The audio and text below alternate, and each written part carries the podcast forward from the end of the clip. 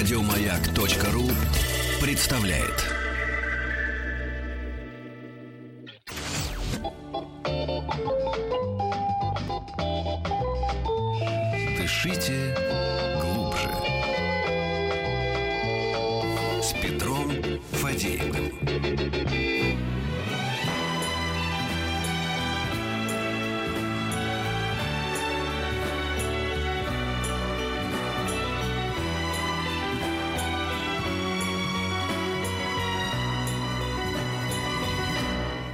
Спутник кинозрителя. Он же Антон Долин. И это, напомню, наша любимая рубрика, в рамках которой в первом получасе вы узнаете о том, на какие новые фильмы стоит сходить, а во втором получасе какие, какие старые, старые? Старые стоит пересмотреть. Да, да, да, да. Пойдем в кино Нукзар. Так мы называем эту рубрику между собой. Правильно. Здравствуйте, ребята. А, ну, у нас на самом деле на этой неделе э, всего две картины, о которых имеет смысл так подробно и плотно говорить. И обе, на мой взгляд, превосходные. Э, Совершенно из разных областей, из разных миров. Одна голливудский мегаблокбастер, а другая очень скромная, умная, тонкая э, европейская картина, малобюджетная. Скажите, с чего начинать, я так и поступлю. Ну, как ты скажешь? Я Мы- с малого бюджета хотела бы, если вы не против. Ну, давайте по нарастающей, почему Да, нет? да, да. Значит, фильм называется «Форс-мажор». А, А, также, да, вот мне интересно твое мнение, да. э, мое мнение, что это прекрасный фильм. Это шведская картина. Режиссер э, Рубин Остлунд, он же Эстлунд, так это правильно произносится. Э, это человек, который... Ну, на самом деле, я знаю его фильмы уже лет, наверное, 10, даже, наверное, немножко больше. Он считается еще молодым режиссером. Это четвертая его картина полнометражная. И м, самая успешная. В Швеции это признано лучшим фильмом года. И э, буквально он там какие-то рекордные для Швеции, для шведского фильма сборы собрал. Ну, конечно, дело не в сборах. Это, э, я бы определил жанр как э, провокационная психологическая драма. А, я вам расскажу завязку полностью. Но те, кто не любит спойлеры, не знаю, заткните уши, выключите приемник, потому что без этого невозможно объяснить, что это за фильм. А, завязка такая. Значит, э, горнолыжный курорт. Прекрасная погода. Все очень хорошо. И завтрак, завтракают э, туристы, значит, на веранде открытой. Сидят, а, значит, э, что-то там едят, э, пьют кофе.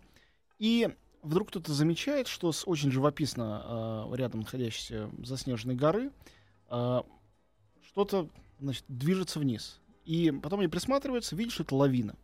И все бегут, включают свои телефоны, начинают фотографировать. Круто, лавину увидеть настоящую. Чаще всего за всю жизнь такого не увидишь. И пофотографировав э, секунд 15, они понимают, что лавина это несется на них. И люди начинают, значит, э, визжать, паниковать. Кто-то говорит, да ладно, у них все, все под контролем, не волнуйтесь вы о чем. Не может быть такого, чтобы. Вот. И один из тех, кто успокаивает, он глава семейства. У него, значит, жена, двое детей. Молодой человек, очень симпатичный и, видимо, успешный. Ну, мы не знаем, потому что он же на отдыхе. И вдруг в какую-то секунду говорят, да ладно, не волнуйтесь. Он, очевидно, осознает, что сейчас всех накроет. И в эту секунду он бросает своих детей, жену, хватает со стола мобильник, айфон свой и убегает. Ого. А лавина, она прокатывается мимо, разумеется. э, и ничего не происходит. Но фильм о том, как жить дальше после того, как вот такое произошло. То есть герой, разумеется, пытается все это обратить в шутку, что он там не сообразил. Мгм. Говорит жене, ну я уже извинился перед тобой. Но понятно, что для нее э, наступил тотальный некий крах, э, ну, то есть крах всего мира, хуже любой лавины. И как дальше с этим существовать, непонятно. Она пытается об этом рассказать их друзьям. Друзья тоже, они сразу начинают примерять, как бы они повели в этой ситуации. Потому что каждый себе говорит, ну, я бы так не поступил. Но в то же время каждый понимает, что а вдруг, вот если произошло, что ты выберешь, свой смартфон или своих детей? Вот. Ну, дело не в смартфоне, это просто инстинк- Рефлекс, рефлекс, инстинктивный да, да. жест, конечно, это рефлекс. Вот. И Ну, фильм... вот это вот, кстати, вот э, я даже не знаю, как это будет воплощено в итоге. а, может быть, это будет хуже замысла. Но сам э, факт того, что кому-то в мире, где все идеи уже сто раз по- по- повторены, перевторены, это приходит в голову такая простая и такая очевидная, сценарная, великолепная идея, да, э, завязанная, завязанная с современностью, да, что вот э, на самом деле ведь то, как ты сопереживаешь герою, это и есть произведение, да? Конечно. Поэтому, разумеется, каждый может себя поставить в этом, в этом. Хорошо, будет не лавина, это будет пожар, что угодно, потоп и так далее, да? Что ты Да сделаешь? не да? обязательно, может быть, не знаю, ключ застрял в замке. Это может быть самая маленькая ситуация, не обязательно катастрофа. Тут же тоже никакой катастрофы не произошло в итоге. Да. Вот. В общем, это очень э, тонко придумано. У меня к этому фильму есть претензия. Мне кажется, что как раз развитие и особенно финал картины, ничего не буду об этом рассказывать, вообще ни слова, немножко не на высоте э, Замысла, однозначно да, да, блестящей завязки. Да, да, да. Но этой завязки достаточно для того, чтобы такой фильм точно не пропустить. А, потому что он имеет дело с очень э, глубинными, странными и даже, я, наверное, не побоюсь этого слова, страшными комплексами любого обывателя, вообще любого так называемого обычного человека. Вот. И вот этот вопрос, который, мне кажется, любого художника должен волновать и волнует настоящих художников всегда, а где открыть по-настоящему монументальные бездны в обычном обы- обывателе, в обычном человеке. Или делать героя необычным, как это Байрон делал, или где? Это мало кто умеет. Ну, вот Чехов это умел. В принципе, мало кто способен на это. И режиссер Рубин Эстланд, повторяю, это может быть фильм не во всем безупречный, но он это умеет, и, конечно, за это колоссальный респект. Хочется снять шляпу отсутствующую, потому что, а, потому что это редкий дар. Редчайший. Ну да, можно там нагнать ужасов и каких-нибудь подонков и изуверов, как в фильме «Соломенные псы», когда там... э, Ну, конечно. Нет, а, там тоже про мла- это. Молодая пара оказывается... Там в- об ужасе, который в душе главного Ну героя. да, но тем не менее, там есть Ну да. сопутствующие... А тут просто, да, вот все очень как бы просто. Стихия, природа. Это даже не измена супружеская, которая, Мгм. как много раз уже там нашла в, в него в, в- к- телефон, позвонила чья-то девушка и так далее, как с этим жить, да? А это еще проще, так, казалось Да, бы. Гораздо, гораздо проще, элементарнее, потому что тут совсем природная какая-то вещь. С любой изменой можно сказать, что ошибся. Но тут не может быть ошибки. Да. Это, э, это первая, первая реакция. Вот. Меня а, больше пугает э, самая-самая завязка. В виде лавину первое, что мы делаем, начинаем Да. фотографировать. а, и вот это, это и это тоже, тоже. болезнь века. Да. Ну, речь идет опять же о рефлексии. Ну, в общем, короче говоря, «Форс-мажор» э, фильм, который я от души всем зрителям, у которых есть какая-то голова на плечах, рекомендую, потому что это вот для этих зрителей. Я знаю, что их не большинство, но какое-то количество их есть. И э, поэтому любые свои сомнения по поводу того, что вы не знаете имени режиссера, там актеров, все отбросьте. Этот режиссер совершенно точно звезда авторского кино завтрашнего дня. Там сегодня ему там около 40 лет. э, совершенно точно, когда ему будет около полтинника, он будет суперзвездой. И некоторые фильмы уже победят на фестивалях или на Оскар. То есть он будет действительно э, очень знаменит. Ну и эта картина тоже. До сих пор оскорблена вся Швеция, что фильм не получил даже номинации на Оскар, не говоря об Оскаре. Они были уверены, что получат. И, на мой взгляд, эта картина действительно могла бы там оказаться. Но мы все знаем, сколько там на самом деле факторов разных сопутствующих э, в этих Оскарах, их не угадаешь. Вот, так что «Форс-мажор» еще раз рекомендую. Теперь э, попсовый фильм, ну, попсове не придумаешь. Наверное, главный блокбастер года или один из главных, потому что, конечно, э, будут еще впереди «Звездные войны» новые, еще ряд каких-то тоже однозначно э, сверх э, высокобюджетных и рассчитанных на колоссальный успех и цифры фильмов. Это «Мстители». «Мстители 2. Эра Альтрона». Да, да, да, да, да. Ой, Да. я так это люблю все. Ну, опять же, э, я начну с того, что э, считаю, что Джос Уидон, режиссер этого фильма, это, э, безусловно, не какой-то такой даже талантливый, одаренный технически э, способный исполнитель, как это часто бывает с этими фильмами, с комиксовыми фильмами, а, как и Кристофер Нол- Нолан в случае с «Темным рыцарем», это, конечно, автор. Настоящий автор со своей концепцией, со своим видением мира, э, со своим отношением к героям, к жанру, к тому, что с ним делать. И, конечно, он обязан, хотел сказать слово вынужден, но это не так, он не вынужден, он обязан в таком фильме э, предоставить зрителю э, суператтракцион. И, конечно, эта двух с половиной часовая картина представляет собой утомительную э, в своей виртуозности нарезку аттракционов. И даже начало фильма, это тоже это мини-спойлер, не сюжетный. э, мы видим, как Мстители, не понимаем еще куда и зачем, они друг с другом переговариваясь по рации, кого-то преследуют по зимнему лесу. И вот это преследование, где мы видим, в каком положении находится каждый из их команды, там пятеро персонажей, за- в кого кто-то стреляет, кто сам в кого-то стреляет, или прячется, или прыгает. Это все снято единым планом. И понятно, что снималось это, естественно, потом большая часть дорисовывалась на компьютере. Но перед этим это снималось с актерами, которые все это играли, а потом это вот превращалось, и, конечно, это сделано потрясающе виртуозно. В какую-то секунду они все совпадают на одной параллели, мы видим э, их профили одновременно, как профили декабристов или Маркса Энгельса э, и Ленина. И это, ну, это сделано чисто визуально. Вот еще нет никакого сюжета, никакого содержания вообще. Это визуальное произведение искусства. Нельзя сказать, что это просто голливудский аттракцион. Это не там трансформеры, где я помню, когда-то рассматривал, думая, что опубликовать в газете, какую фотографию из фильма, рассматривая фотографии, на них невозможно разобрать, где руки, ноги, головы, что происходит. Как Потому- говорит один известный телевизионный руководитель, шквал Г и металла, да? Да, да, да. Ну, потому, потому что невер- невероятная неразбериха, ясно, что все это плавится, гремит, шумит и берет тебя а, как бы на, на пушку. Мстители это другая ситуация. Ну, я сейчас скажу как бы абсолютно общее место. но, наверное, надо его каждый раз проговаривать, потому что в России презрение к комиксам как к жанру, оно непреодолимо, и я с ним э, продолжаю по Дон Кихотски сражаться уже долгие годы комиксы, американские комиксы, супергеройские, это своего рода современная американская альтернатива э, мифологии античного мира или мифологии скандинавской с Вальгалой и Одином. Не случайно Тор, э, скандинавский бог, один из э, супергероев. Есть, все, не случайно это называется вселенная Марвел и вселенная DC, двух комиксовых империй главных. То есть это действительно мифологическая система где, например, у каждого героя есть свои атрибуты, свои качества, вне зависимости от того, кто рисует, кто снимает, кто пишет. Это качество этих героев. Герои вымышленные, но они не принадлежат конкретному одному автору или нескольким, хотя кто-то когда-то их создал. Ну, у нас же смотрим мы все эти там Добрыня Никитич или там Три богатыря на, на дальних берегах. Это так, далее, но да, это да. фольклор, а здесь все-таки это Да. создано в 20 веке, то есть нет фольклорной основы, и этим интересно. Но к этой фольклорной основе очень интересно восходит. Вот к чему я подвожу. К тому, что фильм «Мстители» второй, в отличие от первого, который мне показался просто забавным, классным, здорово сделанным, аттракционом, второй — это очень серьезная картина.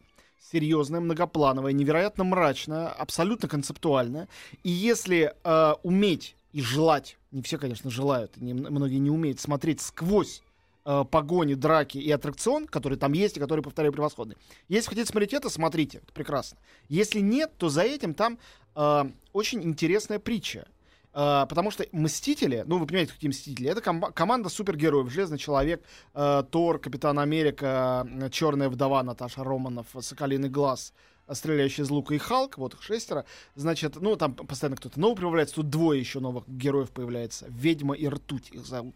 Вот, э, дело не в этом, а в том, что они все объединились для того, чтобы спасать человечество от угроз. И тут речь идет о том, как двое из них, которые являются учеными, а это Брюс Беннер, который Халк, он же химик, Мгм. а, И и это Тони Старк, который великий технолог и так далее. А, он же Железный Человек. Поскольку они ученые и гении, они, э, добыв некоторые редкие компоненты, разгромив там очередных злодеев, ну, небесные огонники, еще что-то, это не важно, это все элементы сказочные чисто. Они решают навсегда человечество обезопасить.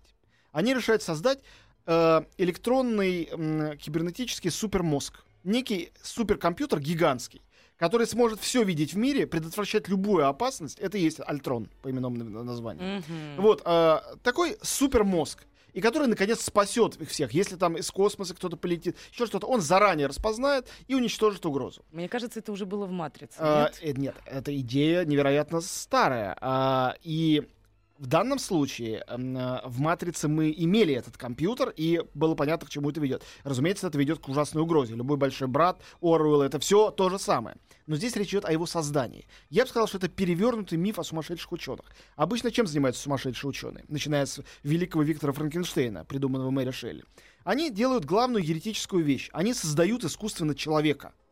То, чего делать нельзя. И получается монстр вместо человека, естественно. И то же самое делает профессор Преображенский с Барменталем, э, и все эти Каллигари, э, доктор Мабуза, все эти сумасшедшие доктора, которых так много в кино и в литературе, и везде. А здесь они решают создать искусственного бога. И они на всякий случай, понимая, видимо, какой ужас они делают, они своим друзьям по команде даже об этом не сообщают. Да, да чё, они будут против как-то. Давайте, э, пока мы магический огонь Локи не вернули в Асгард богам, давайте похимичим над ним сейчас, чем изобретем такое. И вот похимичим они создают этот супермозг. Опять же, простите меня за спойлер, но это, это завязка фильма. Мгм. И тот в первую секунду преисполняется скорби, о, ужас, что у вас тут на земле творится. Во Вторую все математически просчитывает и говорит, так, что можно сделать, что, как можно помочь. Понятно, надо уничтожить все человечество. Ну, какой еще можно вывод рационально сделать? Что это неизлечимо. Да-да-да. И, и весь фильм о том, как эти мстители пытаются с созданным вот этим вот, в общем-то, богом, ну, демиургом, хорошо, всесильным э, разумом, Сделать логичную, правильную вещь. да, как они помешают ему, да. доказать ему, он умнее их всех, что он не прав и что человечество надо защищать, они не в состоянии. Дальше они могут только бессильно размахивать своими молотами, перчатками и так далее и пытаться его побороть. Это абсолютно религиозная притча. Начинается все со сцены штурма замка. Это замок, конечно, из романа Кавки.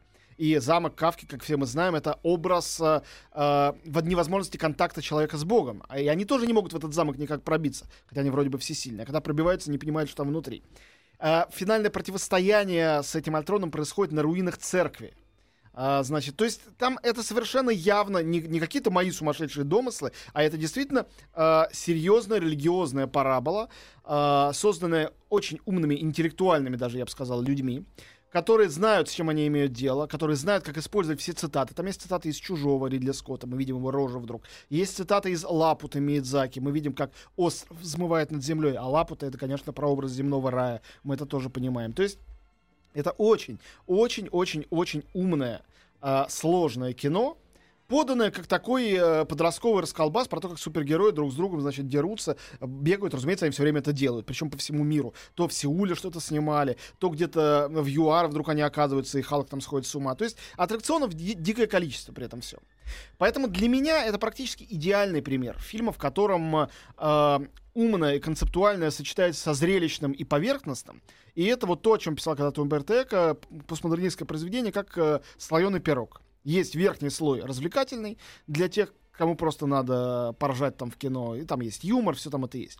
Есть слой э, просто индустриальный, производство такого блокбастера, куда может быть впихнуть столько главных героев, их сюжетные линии все должны быть увязаны, то есть это сценарно тоже виртуозно, в который можно будет впихнуть э, огромное количество и боевых сцен, и любовных, и разговоров, чтобы все было. Э, и, наконец, то, где будет еще и какой-то совершенно серьезный смысл, а, которые будут взламывать, до которого будут докапываться единицы, но остальные, я уверен, воспримут его интуитивно, потому что это так сделано, что ты понимаешь, о чем идет речь. В любом случае, сюжет именно в этом. Как супергерои, которые очень сильные, но не всесильные, быва, э, пытаются справиться с тем, кто всесилен. То есть э, сюжет, если пересказывать его одной фразой, именно в этом. Э, и тут, э, опять же, невозможно сказать, что это ты там загнул, что-то больно умное придумал. Это вот так и есть. Это история про это. Поэтому «Мстители. Эра Альтрона», на мой взгляд, это почти образцовый блокбастер. Э, по-моему, это лучший фильм из э, серии фильмов э, Марвела. Я напомню, что было три серии уже про Железного Человека, две про Капитана Америку, две картины про Тора. Вот, э, и одни Мстители. И впереди тоже там еще много всего. Не знаю, что они дальше придумают, куда дальше пойдут. Но, безусловно, очень интересно посмотреть, как это все будет развиваться. Ну, классно и здорово, что это всегда так многогранно. Вот меня Петя постоянно порицает за любовь к Марвелу и к супергероям, а я все время говорю, послушай, Долина, послушай, Нет, комик, тебе все объясню. Комиксы — это очень интересно. Конечно, среди них полно всякой э, ерунды, особенно потому что комиксы — это маленькие книжечки, которые часто одну книжечку пишет один автор, другую — другую. И это такое буриме. Они это буриме пишут на протяжении десятилетий, переосмысляют героев и так далее. Но здесь одна и та же студия, одни и те же продюсеры, конечно, они строят большой, ну не замок, так готический собор. Тут каждый фильм это кирпич, они все связаны сюжетно. И вот Если что им пойдет в сторону, оно, оно все рухнет. В этом есть тоже проблема. Нужно ли пересматривать все предыдущие серии для того, чтобы врубиться, с чего начинается О, да, это? конечно. Я ничего не пересматривал, но я думаю, что там дети, подростки будут наверняка, потому что Естественно, это все еще и коммерческая машина. Все это машина по зарабатыванию денег. Здесь нет никакого противоречия, ни малейшего. Потому что, ну, как мы все знаем, большие великие мастера кино, там и Спилберг, и Лукас, и Кэмерон также являются великими мастерами по выжиманию денег из населения. И в Америке это, ну, поскольку это капиталистическая страна, там никто против этого ничего не имеет. Вот, э, но тут э, вы на самом деле не будете задаваться вопросом, а за что я свои 300 рублей отдал? Тут этот вопрос бессмысленный, потому что понятно за что. Потому что понятно э, деньги вложенные в это все, и понятно, почему этот фильм будет рекордсменом под сбором, а он им станет практически неизбежно. Не, ну если ты сказал, как же это может быть, как, как-нибудь по-другому, ей-богу. Если его не снимут с проката, как у нас теперь принято, да? Да, Потому что оскорбляет чувство, не знаю, кого-нибудь там. И положительный герой — Капитан Америка. Ты можешь себе а! представить? А, Америка. Он еще в прокате? Боже Не мой. Капитан Россия, а Капитан Российской Федерации. После новостей будут золотой фонд у нас будет. Не переключайтесь.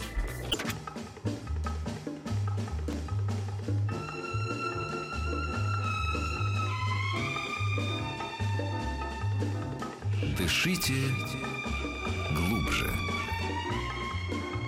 С Петром Фадеевым.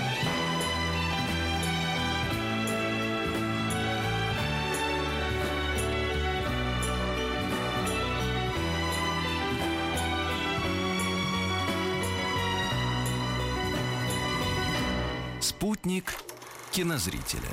И вот моя любимая рубрика, где я делаю заказы по поводу моих любимых фильмов старых. Антон Долин, э, с которым мы, как правило, совпадаем в этих классических фильмах, пристрастиях к ним, рассказывает о них. А я сижу только слушаю. Ну, как будто бы чего-то здесь кто-то не знает. На самом деле рассказ э, получается лапидарный. Тут сильно в это Ты знаешь, ты ошибаешься. Так много людей не знают а, о, о большом количестве снятых уже фильмов. Ты даже не представляешь себе. Да, э, чего ж говорить там о фильмах, о которых мы сегодня будем говорить. Люди м, 10 лет назад не помню, что было сделано. Да серьезно, да, правда, хорошее кино, советую посмотреть. Так что вперед. Ну, Ну, давайте, хорошо. давайте я объявлю. Хоть как-то объясниться, А поряд- зачем я вообще здесь ре- сижу. Да, решим. «Три дня Кондора». Мы начинаем с этой На- картины. Начинаем, да.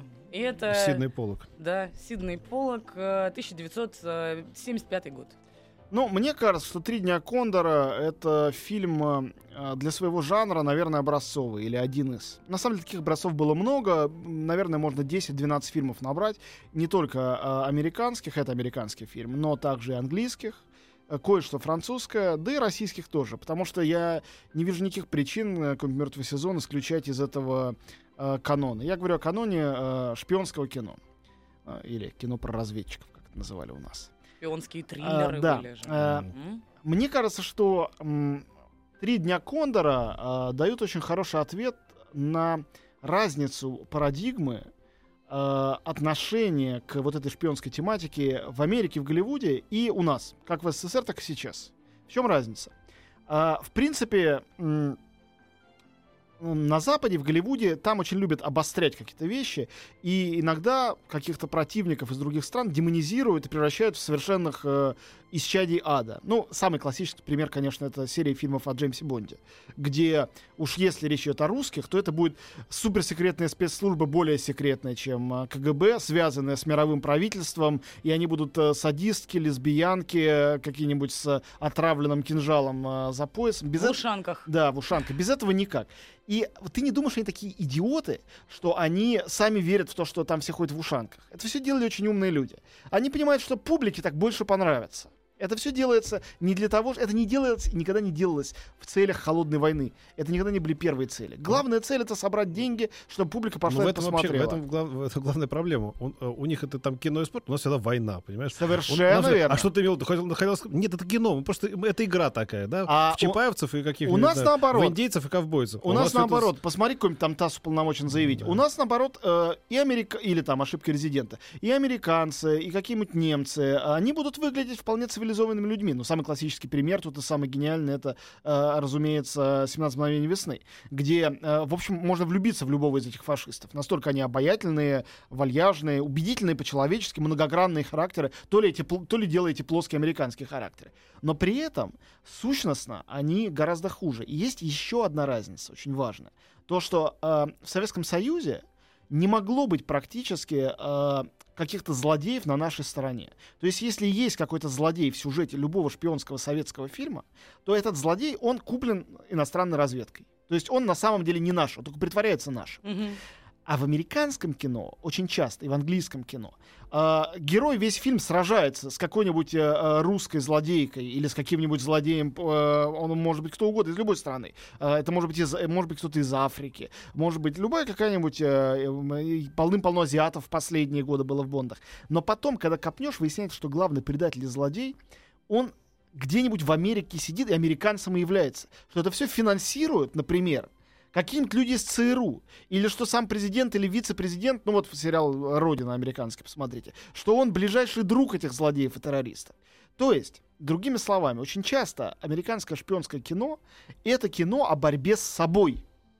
А раз- это диалог с зеркалом, такой яростный.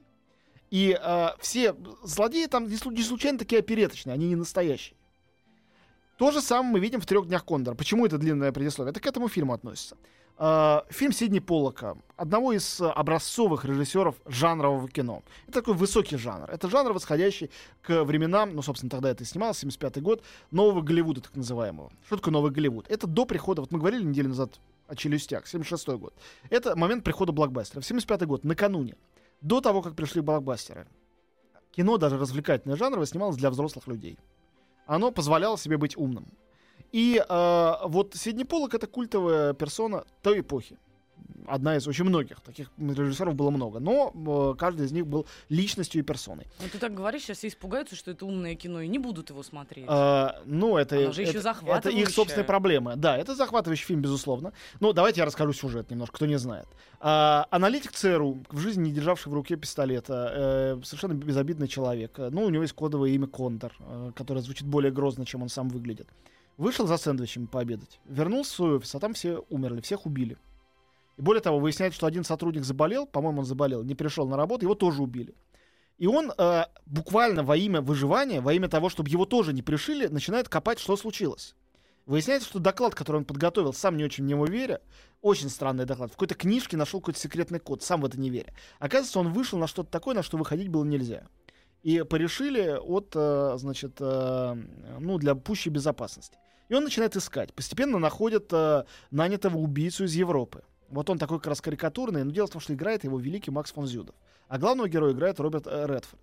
И э, игра этих актеров, всю карикатурность образов, которая, я уверен, была в первоисточнике в книге, я ее не читал, но у меня вообще нет сомнений в том, Нет, что это нет, так. нет, ты знаешь, я читал, это очень-очень классная книжка, ничего там карикатуры нет, она называется «Шесть дней Кондора», Ага. они сократили три дня из шести. Правильно. Читается она вообще за день, но это был, Наверняка. был там бестселлер там, в Ну, 70-х. конечно. Да, и прекрасная, хорошая книга. На самом деле она про, про то же, о чем ты э, говорил в фильме шведском, да, про то, как человек попадает. Обычно человек попадает в необычные обстоятельства и пытается выжить. Ну, просто в фильме в это с трудом верю, что он обычный, потому что это Редфорд. И- Ну да, но, но Редфорд он настолько прекрасный актер, что он э, не, не, не, не глазом, он там впервые, может быть, дерется в этом фильме, там, да, он показывает человека, который впервые что-то делает, там, стреляет в человека к ужасу своему, Да, попадает случайно совершенно, попадает там в горло одного из мерзавцев, вот. Но главное, что там еще великолепный дуэт Фейдано и... э, Да, не сразу появляется женщина. Как Да. раз э, Фэй Дану это классическая героиня из американского фильм-нуара, э, переосмысленная слегка, потому что это роковая женщина здесь не для того, чтобы кого-то погубить, наоборот.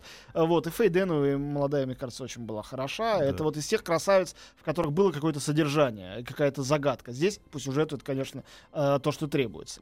Э, Вот, э, ну, э, Ну и товарищи женщины, уж если вы хотите посмотреть на то, как должны выглядеть мужчины, на мой взгляд, так это, конечно... Макс фон Да, Макс фон Р- Редфорд, ну он такой все-таки инфернальный. А вот, э, Фурнальный, конечно, да, да, а- об этом я и говорю. А, а Редфорд, тот, тот, тот самый секс-символ, когда еще секс-символов как бы не было, но это были настоящие какие-то мужики интересные, такие классные. Поэтому в нем эта мужественность, она не в том, как он дерется, бегает или Да, да, качает да. мускулы, это Да, вообще ни да, при да. чем.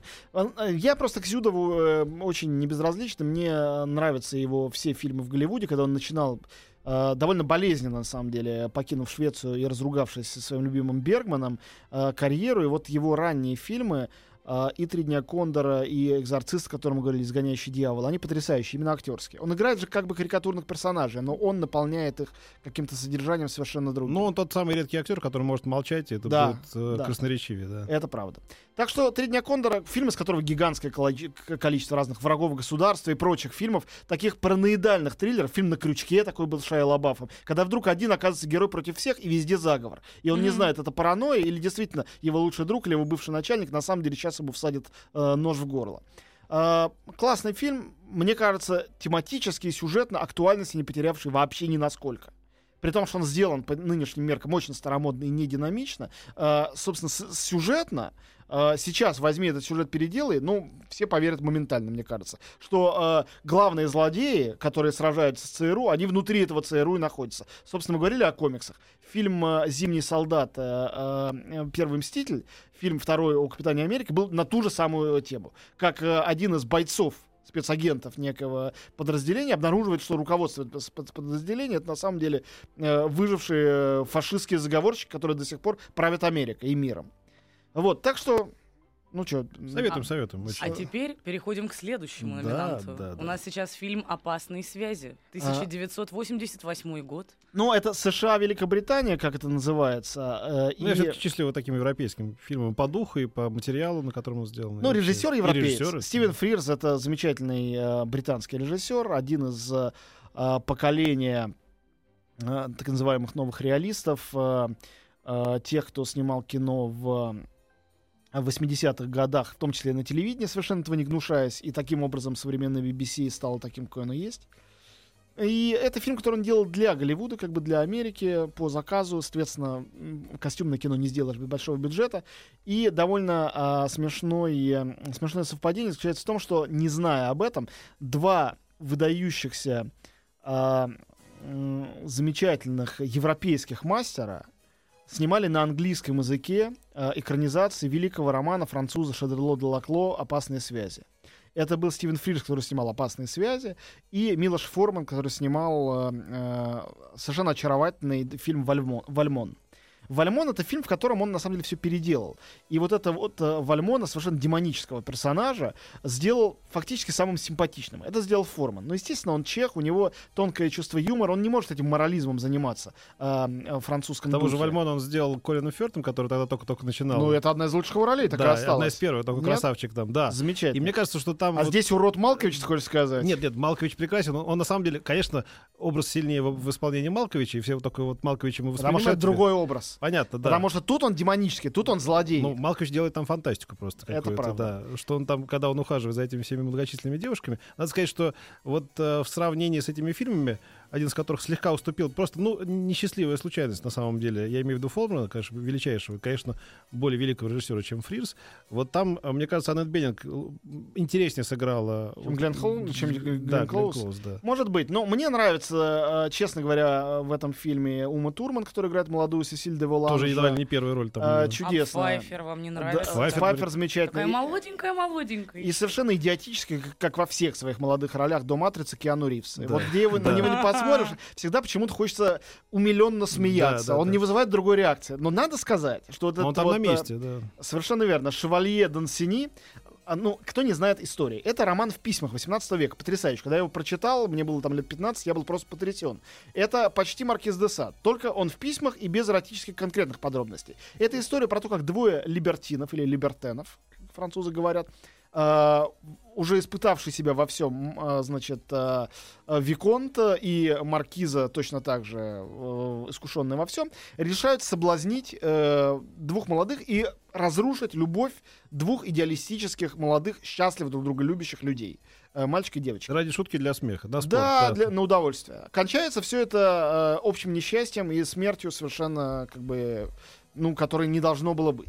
Но э, я совсем уж спойлеров все-таки не хочу. Мне кажется, что э, дуэт э, Киану Ривза с Умой Турман здесь едва ли не более трогательный и забавный, чем, конечно, крадущий у них фильм дуэт, э, как и должно было быть, э, Малкович с Глен Клоуз и Мишель Пфайфер, И история соблазнения примыкает- Малковича Глен, э, Мишель Пфайфер. Это да, отдельная история. да, да, да, да, да. Ну, э, там, можно сказать, три сюжета. Они все связаны, конечно, с Вальмоном. Не случайно э, Вальмон назвал свой фильм э, Форман, да, потому что это его взаимоотношения с Маркизой де Мертой, его отношения с мадам де Турвель, его отношения с этой Сесиль молодой. В общем, э, это замечательный галантный роман э, как бы о любви, а на самом деле о цинизме, о соблазнении, о ненависти, о том, как эротика э, убивает любовь. В реальности это история именно об этом. Это поучительный фильм, поучительность которого убивается замечательным чувством юмора главного режиссера э, Стивена Фрирза. И, конечно, Крис э, Хэмптона, человека, который, по-моему, потрясающе написал сценарий, можно сказать, пьесу театральную по мотивам этого романа, который все-таки был не вполне кинематографичен в своем изначальном виде. Потом с Сарой Мишель Геллер пытались сделать этим самым Филиппом э, что-то такое, с, в- перенести все в Манхэттен наших дней, ничего не получилось у американцев. Невозможно, потому что это Франция Ерунда. 18 не века, и это так говорить, важно. это кино моего детства. Ерунда А, получилась. ну хорошо. Как и твое детство, впрочем. Не говори так. Спасибо, Антон.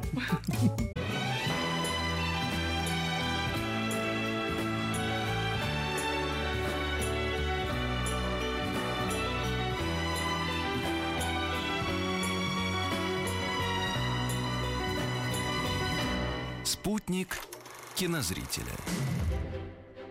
Ну, а теперь мы поговорим. А не пора ли добраться до Вильяма нашего, знаете, Шекспира? И Да. доберемся, должна была крикнуть.